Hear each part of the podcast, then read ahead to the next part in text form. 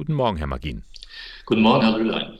Herr Magin, was war Ihr erster Gedanke, als Sie diesen Slogan der AfD gehört haben? Deutschland, aber normal. Ich habe gedacht, wie perfide kann man denn so einen Slogan aufsetzen? Das hört sich auch erst, beim ersten Zuhören ganz harmlos an, wenn man ein bisschen drüber nachdenkt, wie gemein eigentlich so ein Slogan ist. Also, weil Deutschland ist normal. Was soll das aber in diesem Slogan? Ja?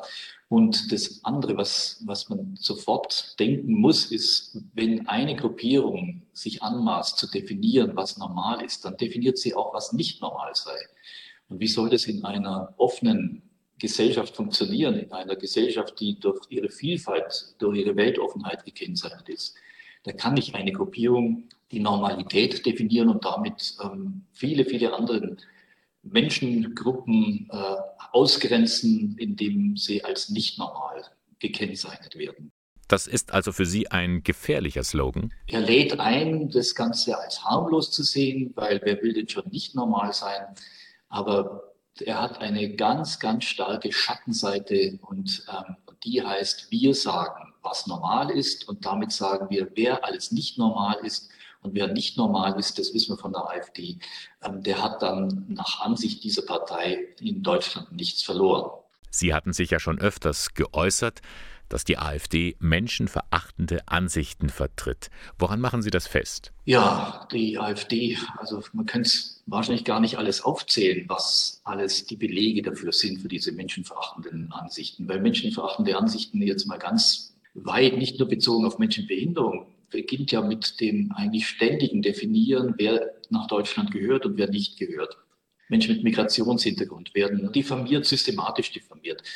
Ganz, ganz deutlich ist es geworden in zwei kleinen Anfragen der AfD-Bundestagsfraktion aus den Jahren 2018 und 2019, wo es tatsächlich um das Thema äh, Menschen mit Behinderung ging. Dort wurde in einer Anfrage auf eine äußerst perfide Weise ein Zusammenhang hergestellt oder versucht herzustellen durch die Fragen, ein Zusammenhang zwischen Migration und Behinderung. Es wurde nahegelegt, dass durch ähm, Inzucht, ähm, die bei Familien mit, mit Migration als Hintergrund, bei Familien aus anderen Kulturen häufiger wäre, dass da mehr Menschen mit Behinderung auf die Welt kämen.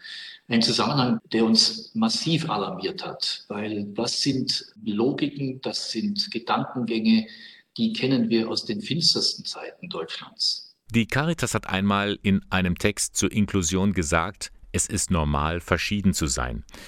Inwiefern finden Sie, ist gerade die Verschiedenheit ein Plus für unsere Gesellschaft? Die Vielfalt, die ähm, durch die Verschiedenheit ähm, zustande kommt, die ist, glaube ich, für unsere Gesellschaft in Deutschland ein unverzichtbares Gut. Wir lernen ja schließlich in der Auseinandersetzung mit anderen Menschen dazu und wir lernen am schnellsten dazu, wenn wir uns mit Menschen und ihren Ansichten befassen, die von unseren eigenen abweichen.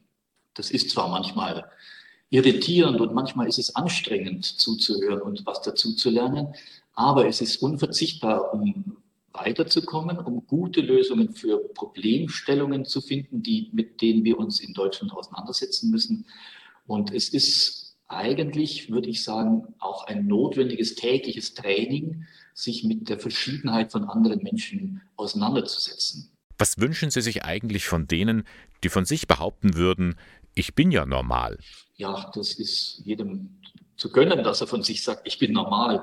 Ich ähm, wünsche mir aber natürlich, dass diese Menschen die Normalität der anderen genauso akzeptieren und aus dieser Haltung heraus, aus dieser Offenheit heraus, ja auch sich freuen an dem Anderssein der anderen Menschen.